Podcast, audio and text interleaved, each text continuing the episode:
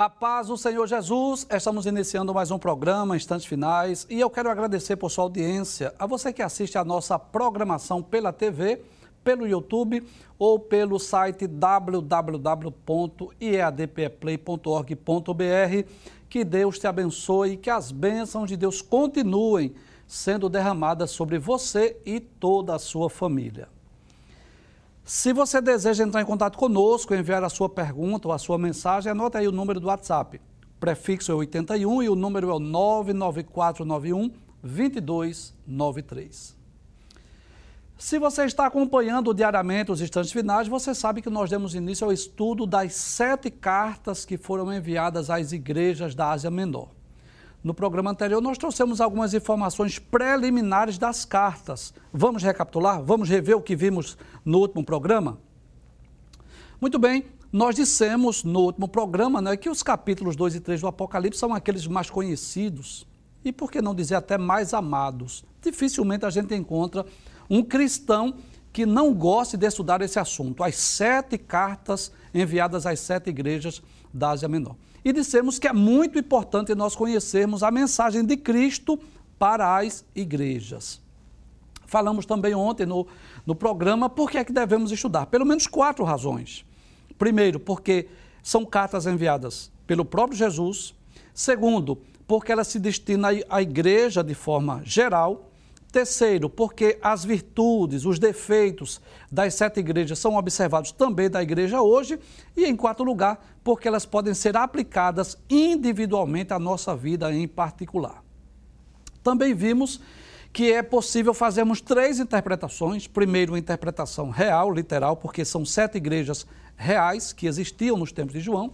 Segundo, há uma interpretação profética, histórica, que as sete cartas elas também são chamadas de cartas proféticas, que elas apontam para os sete períodos da história da igreja. Inclusive, eu trouxe aqui um breve resumo daquelas, daqueles sete períodos, né? E quem diz isso não é nada mais, nada menos do que não é, Abraão de Almeida, não é um grande teólogo, um pastor que há décadas escreve sobre escatologia. É ele quem diz né, em um dos seus livros que são chamadas de cartas proféticas. E dissemos também que existe uma interpretação, é, uma aplicação, porque elas se aplicam a cada um de nós. É o que nós chamaríamos né, de uma interpretação espiritual. E falamos também sobre oito características das sete cartas. Primeiro, todas são destinadas ao anjo da igreja. Segundo, em todas elas, Jesus se apresenta ou se revela com um título diferente. Terceiro, em todas as cartas, Jesus diz que conhece as obras das igrejas. Quarto, Jesus elogia as virtudes das igrejas. Quinto, Jesus revela as falhas, os defeitos das igrejas. Sexto, Jesus exorta, chama as igrejas ao arrependimento, repreende quando necessário. Em sétimo lugar, em todas elas, Jesus diz: quem tem ouvidos, ouça o que o Espírito diz às igrejas. E, finalmente, Jesus faz promessas aos vencedores em todas as cartas. Né? Hoje, nós vamos iniciar o estudo da primeira carta. Né? No programa anterior, nós trouxemos apenas um panorama nós falamos sobre as características das sete cartas, mas não explicamos nenhuma. A partir de hoje, sim, vamos explicar cada uma das cartas. Mas antes de nós estudarmos sobre as cartas, antes de nós estudarmos sobre as igrejas, nós vamos falar sobre as cidades. Isso mesmo. Antes de estudarmos a carta, estudaremos sobre a cidade. E talvez você pergunte, né? Por que, é que nós vamos estudar a cidade? O que é que a cidade tem a ver com a carta? É simples, né? É, Para nós sabemos o contexto em que a, a, a igreja estava inserida, quais eram os seus desafios.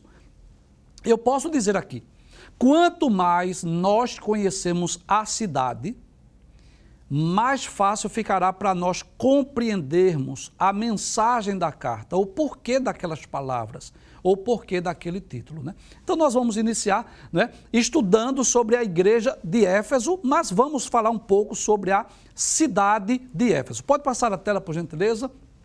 Muito bem, pode abrir a tela por gentileza. Então, antes de estudarmos a carta em si, a primeira carta foi enviada à igreja de Éfeso, que no sentido profético aponta para a igreja chamada de igreja apostólica, nós vamos trazer algumas informações sobre a cidade de Éfeso, né? Inclusive, nós mostramos no mapa ontem né, que essas sete eh, igrejas ficam exatamente hoje naquela região da Turquia, né, lá na Ásia Menor. Então, nós vamos falar um pouco sobre a cidade de Éfeso. Pode abrir a tela, por gentileza. Primeiro, primeira característica, né, nós vamos observar aí nessa primeira tela, que existem cinco características da cidade. Primeira característica, nós vamos observar aí, né, que o nome Éfeso significa exatamente desejável. Ou seja, é, na realidade, essa cidade era uma cidade que as pessoas desejavam morar. Era uma cidade muito próspera né, na, na época apostólica. E no primeiro ano da era cristã, no primeiro século, desculpa, era a capital da província romana da Ásia. Então, primeiro, era desejável. Segundo, no primeiro século da era cristã, era a capital da província romana da Ásia. O que era a província? Era uma, uma região dominada por Roma. Terceiro, era a maior, mais rica e mais importante cidade da Ásia Menor. Então, observe aí que nós observamos cinco características aí dessa cidade. Era uma cidade desejável, as pessoas desejavam morar lá. Segundo, era a capital da província romana na Ásia. Terceiro, era a maior. Quarto, era a mais rica. Quinto, era a mais importante cidade da Ásia Menor. Então, nos tempos apostólicos, a cidade possuía uma população de 500 mil habitantes.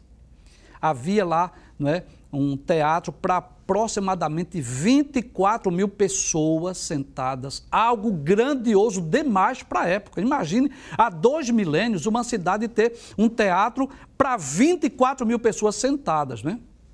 Além disso, Éfeso ficava em uma posição privilegiada, possuía rotas comerciais, tanto no mar Egeu como no mar Mediterrâneo. Eu não sei se é possível nós mostrarmos um mapa que vimos ontem, não é?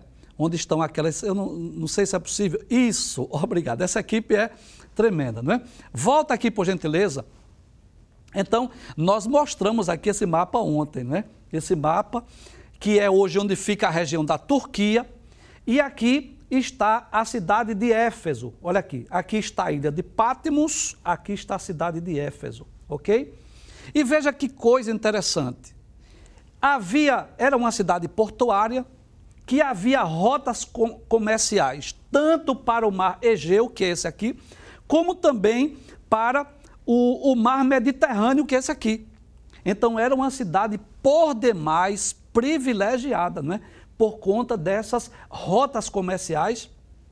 Nós precisamos entender né, que naquela época era muito comum as viagens marítimas, tanto para comércio como também né, é, é, para negócios. Então era, era muito comum as viagens marítimas daquela época. Então, Éfeso tinha uma posição privilegiada. Vamos dar continuidade, né? Já falamos que era uma cidade desejável, a maior, a mais rica, né? E tinha essa posição privilegiada. Mas observe, deixa eu, deixa eu dar uma informação aqui importante. Né? Então, Éfeso, apesar de tanto privilégio né, dessa cidade, mas no sentido espiritual, havia muitos problemas em Éfeso. Era o centro do culto de Diana, não é? cujo templo era uma das sete maravilhas do mundo antigo. Ainda está aí esses, vamos dizer assim, essas ruínas desse templo chamado Diana. Inclusive, nós vamos ler alguns textos hoje no livro de Atos. Então, era uma cidade mística, cheia de superstição e também um dos centros do culto ao imperador. Então, eu posso dizer que nem tudo eram flores lá na cidade de Éfeso. Se por um lado era uma cidade desejável, era uma cidade próspera, uma posição geográfica privilegiada, por outro lado, era uma cidade idólatra, não é? além da deusa chamada Diana, outras deusas eram adoradas em Éfeso, como a deusa Epistemé, a rainha da ciência, e Sofia, a deusa da sabedoria. Além disso, nós vimos aí que havia em Éfeso como nós vamos abordar isso em outros, outros estudos, em outras cidades, havia o culto ao imperador. Então, os imperadores romanos, muitos deles se sentiam como se fossem deuses. Eles mandavam erigir estátuas nas cidades e exigiam adoração. E o que acontecia? Como os cristãos não participavam daquelas festas idólatras, como os cristãos não adoravam os imperadores, apesar de respeitá-los como autoridades, né? porque não significa dizer que os cristãos também não obedeciam às autoridades. Obedeciam sim, mas não, é, não, não consideravam eles como deuses. Por isso a igreja era perseguida em muitas cidades, principalmente lá na cidade de Éfeso. Vamos passar o slide, ver, além dessa idolatria, dessa superstição, desse misticismo, né? É, vamos perceber que em Éfeso imperava não apenas o misticismo e a idolatria, mas também o pecado e a imoralidade. Quer dizer, uma coisa conduz à outra, né? Além da perseguição implacável àqueles que buscavam ser fiéis a Deus. Então eu posso dizer, sem medo de errar, que ser um cidadão em Éfeso era um privilégio.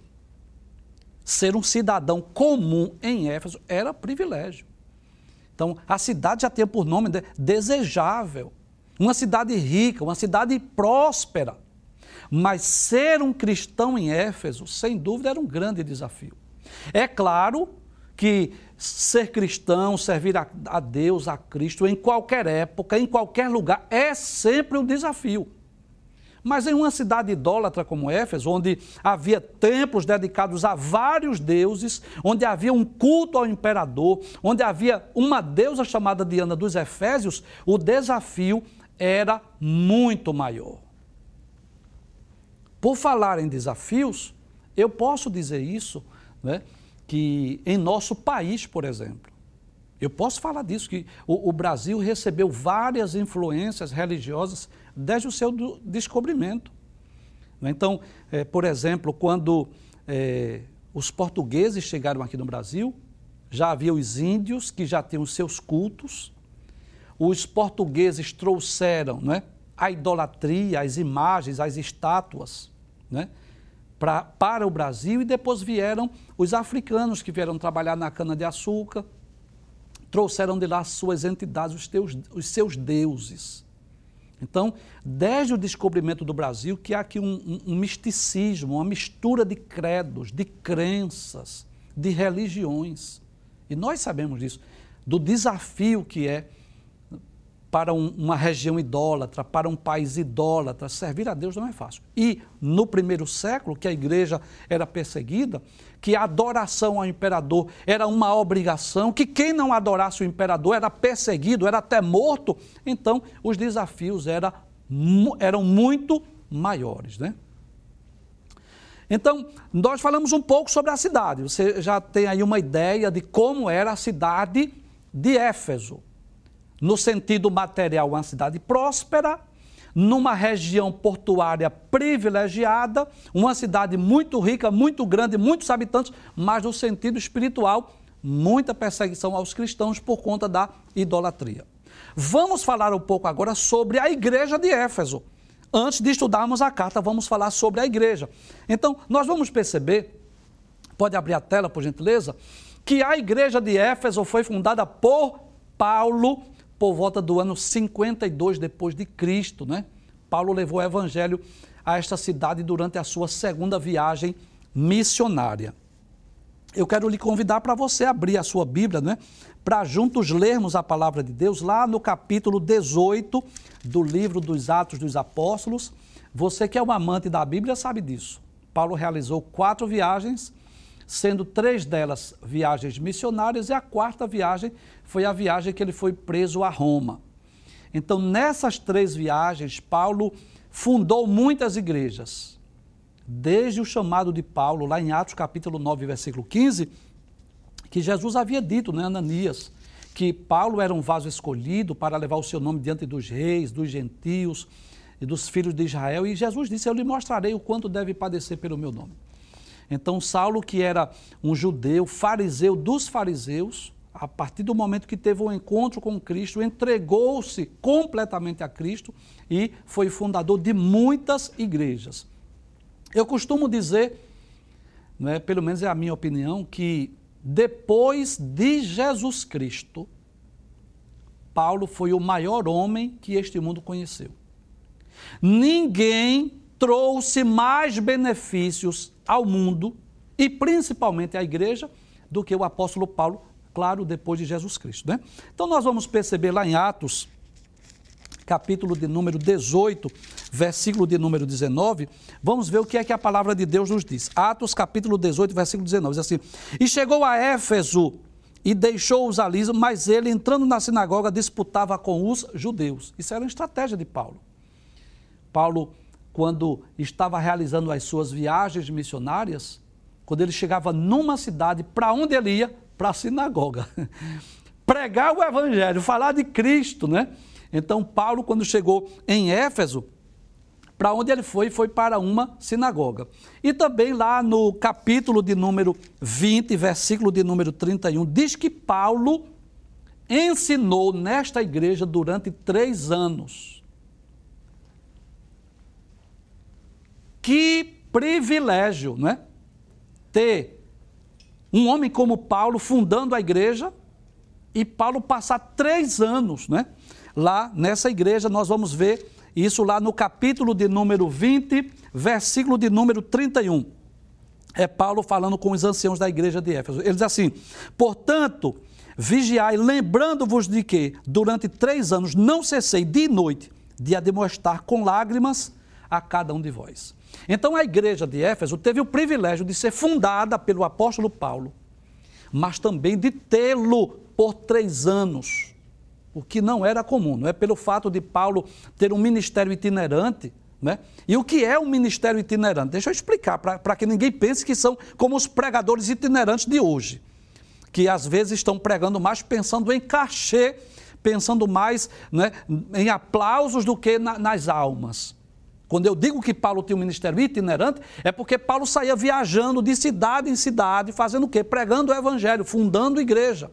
Então, Paulo esteve lá, é? fundou essa igreja, esteve três anos. E, além disso, Paulo esteve em Éfeso na sua terceira viagem missionária, onde ocorreram milagres extraordinários. Mas antes de eu ler os textos falando sobre essa terceira viagem de Paulo, eu gostaria de mostrar, por gentileza, mostra no mapa aqui a, a segunda viagem de Paulo. Muito bem. Glória a Deus. A gente traz esses, essas imagens para facilitar o nosso estudo, né? Então, nós vamos perceber a rota dessa segunda viagem missionária de Paulo, né? Então, Paulo sai aqui da, da Antioquia, né? passa em Derbe, Lista, Icônio, ele vai para Troa de Filipos, passa na Bereia, Coríntio, Atena, depois ele vem para Éfeso. Abre aqui, por gentileza, olha aqui Éfeso, né? Então, nesta rota aqui, Paulo chega em Éfeso, que é exatamente onde ele vai fundar esta igreja. Depois ele passa lá três anos ensinando e na sua terceira viagem missionária, Paulo volta lá outra vez. E foi durante essa terceira viagem, essa, essa aqui que eu estou me referindo é a segunda, é a fundação da cidade, ok? Observe aqui que fala exatamente da segunda viagem de Paulo. Nós mostramos que de Corinto ele veio para Éfeso. Mas foi na terceira viagem missionária de Paulo onde houve um grande avivamento na cidade de Éfeso. Quando chegou o Evangelho, chegou a palavra de Deus, houve coisas extraordinárias. Abra a sua Bíblia, confira comigo, por gentileza.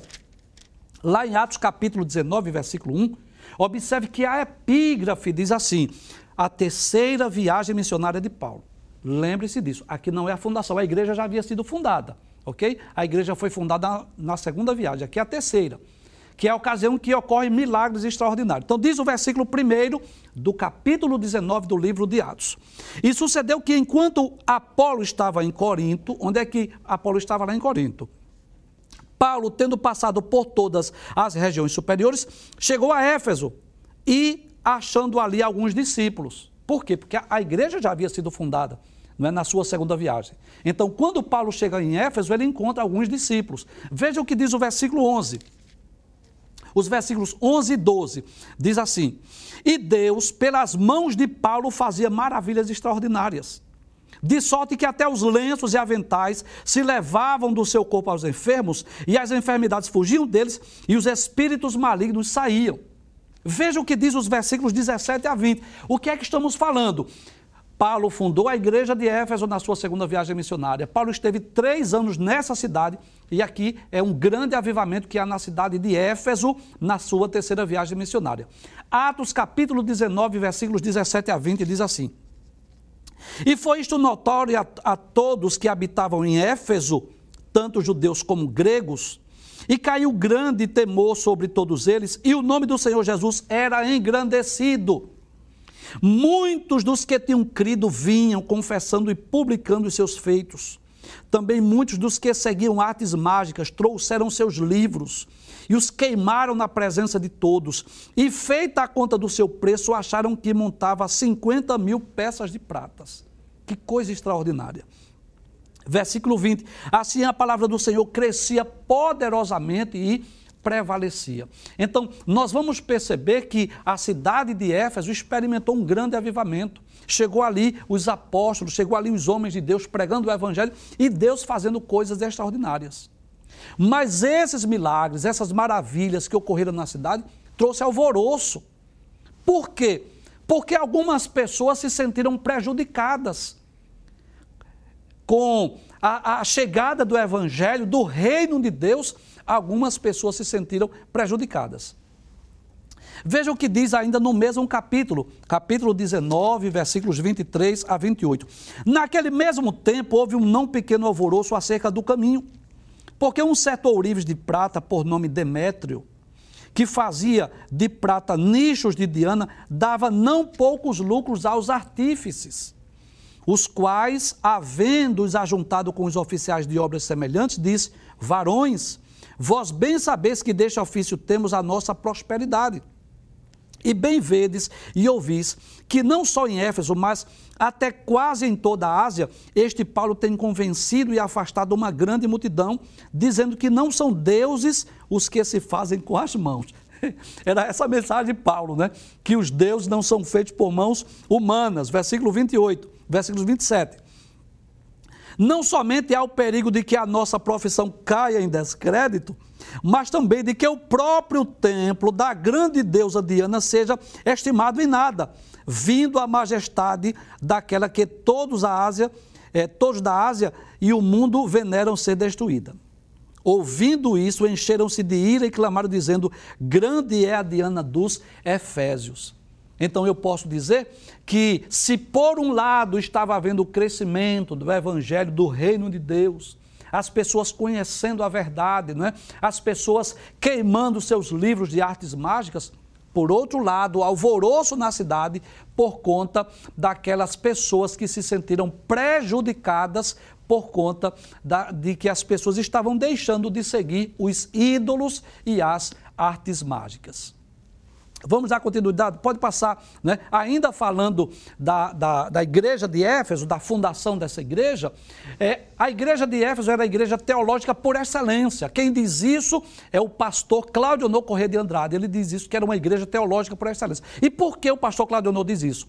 Ele diz, porque ela foi fundada por Paulo, pastoreada por João e assistida por dois outros excelentes obreiros, que era Timóteo e, e Tíquico. Não é?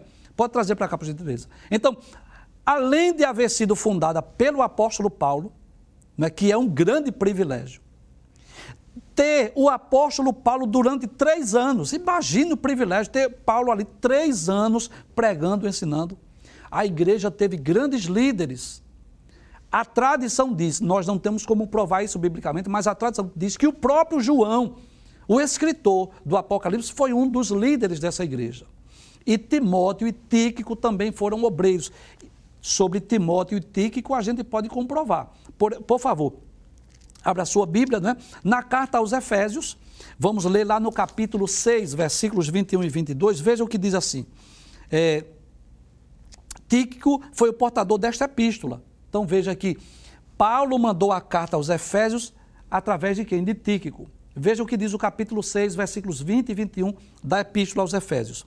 Ora, para que vós também possais saber dos meus negócios e o que eu faço, Tíquico, irmão amado e fiel ministro do Senhor, vos informará de tudo, o qual vos enviei para o mesmo fim, para que saibais do nosso estado e ele console os vossos corações.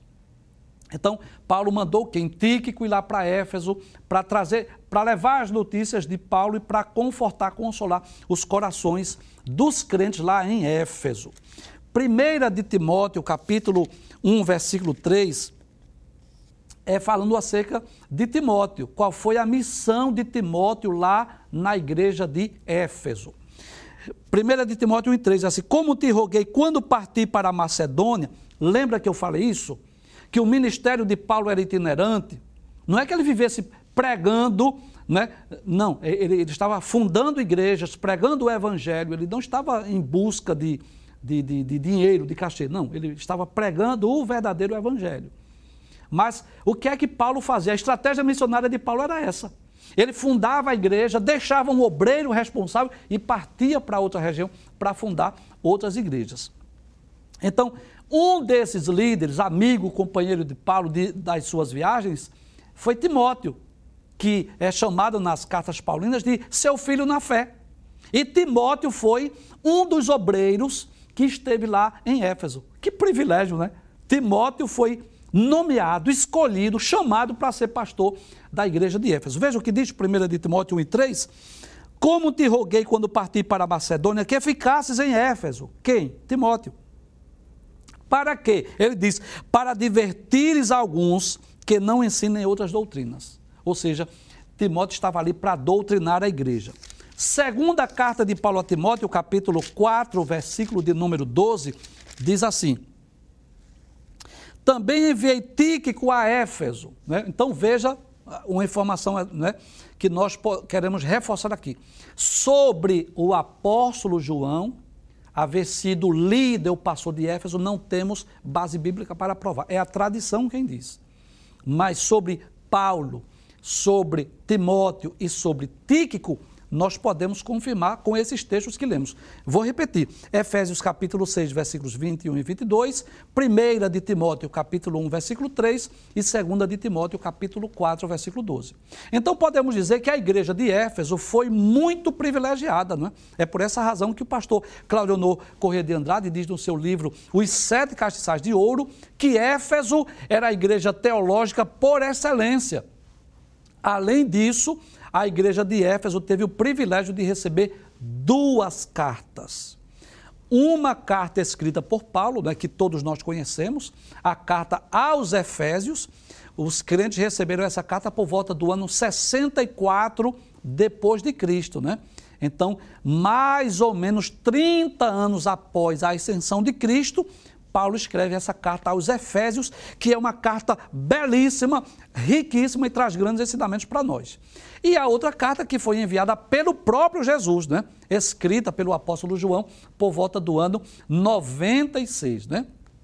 Então, agora sim, agora sim, nós vamos né, ver ou saber o que foi que Jesus disse àquela igreja. Né? Nós falamos, né, só recapitulando, traz para cá novamente, nós falamos um pouco sobre a cidade de Éfeso, né?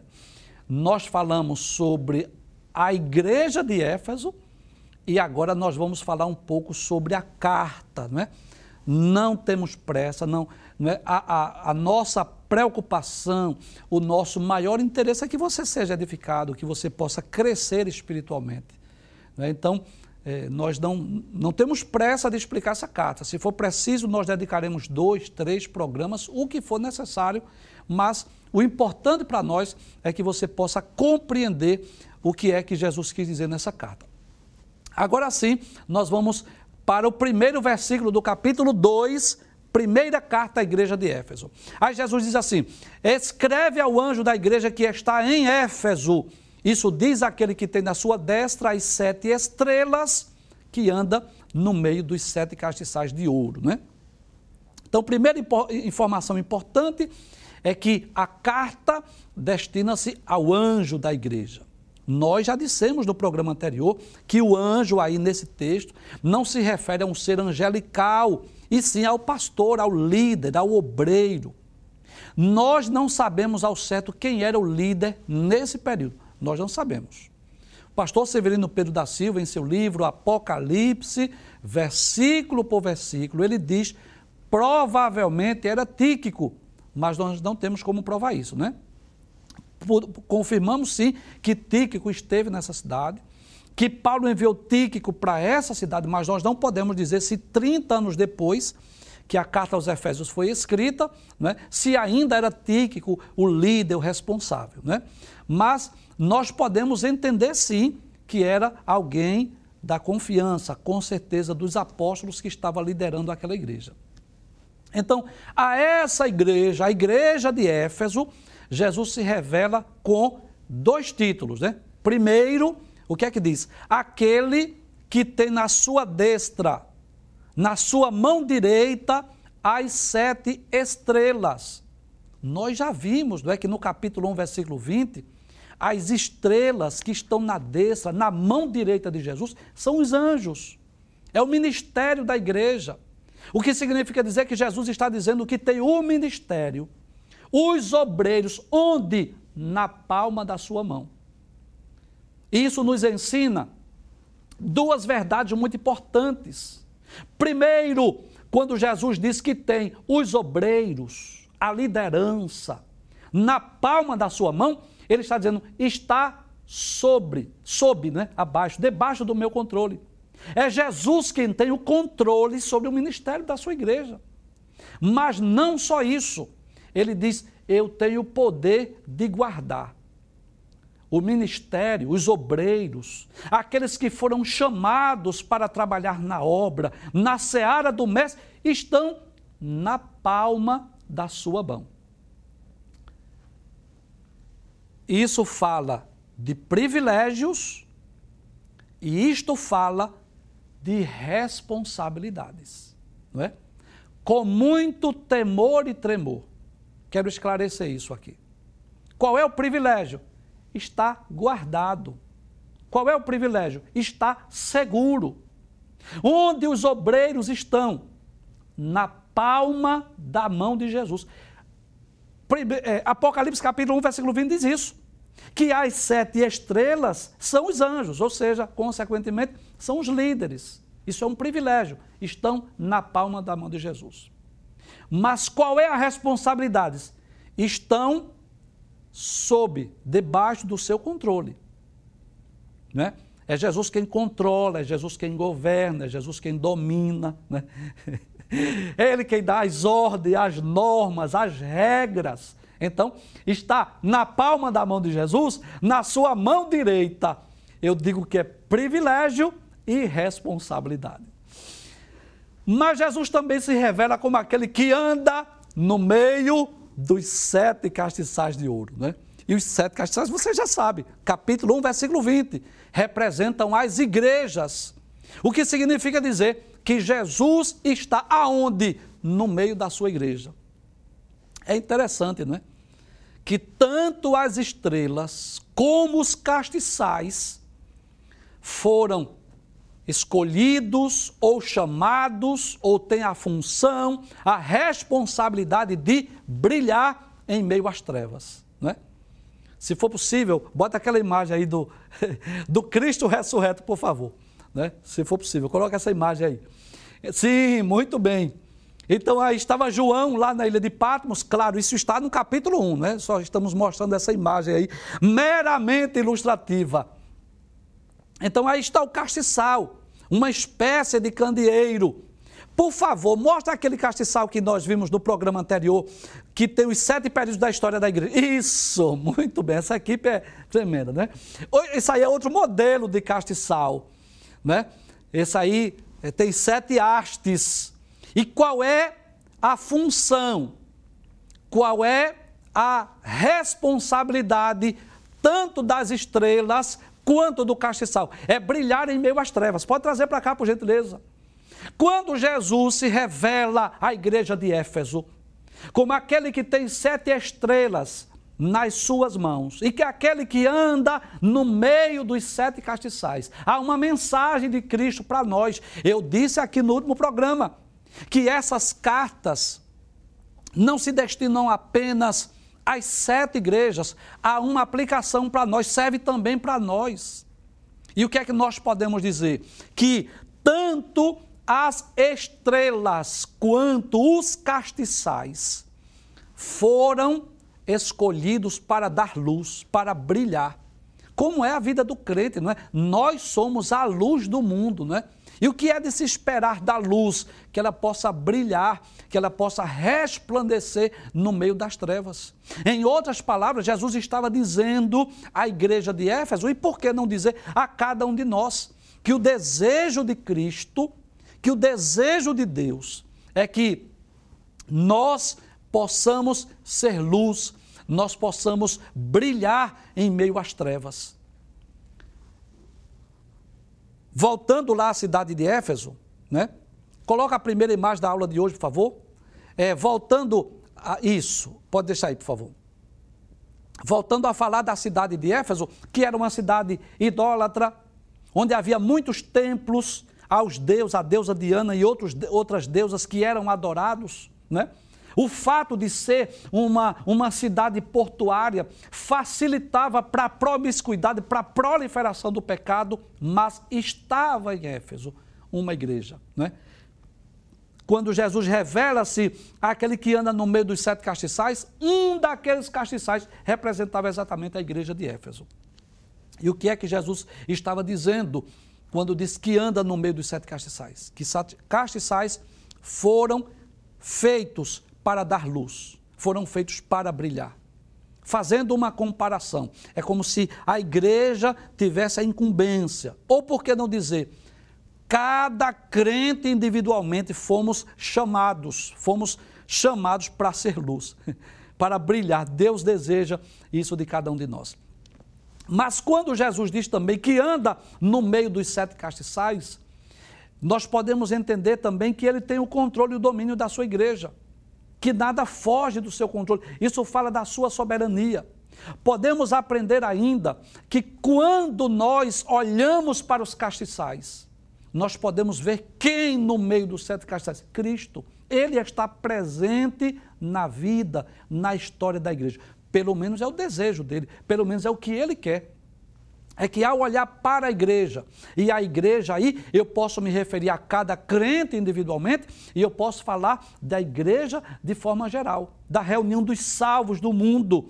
O que Deus, o que Cristo espera, é que olhando para os castiçais, olhando para as igrejas, nós possamos ver Cristo. Não só porque ele rege, não só porque ele governa, não só porque ele domina, mas porque ele está presente na igreja. Se houver apenas os castiçais sem a presença de Cristo, este castiçal não tem valor. Se Cristo não está presente na sua igreja, eu posso dizer que a sua igreja, independente da denominação, ela não tem valor algum. Porque o que dá valor ao castiçal, à igreja, é exatamente a presença de Cristo, né? E esse é o desejo de Cristo, ele está presente na igreja. Né? Então, por essa razão, que ao revelar-se à igreja de Éfeso, hoje só deu para explicarmos um versículo, mas nos próximos programas daremos continuidade, aí Jesus revela-se com esse título, né? Dizendo, né? Isto diz a, a, é, aquele que tem na sua mão, na palma da sua mão, as sete estrelas, o ministério, e aquele que anda no meio dos sete castiçais. E quando Jesus está presente, andando no meio dos sete castiçais, é sinal que milagres, prodígios, maravilhas, salvação, arrependimento, confissão de pecado acontece, porque esse é o desejo de Cristo.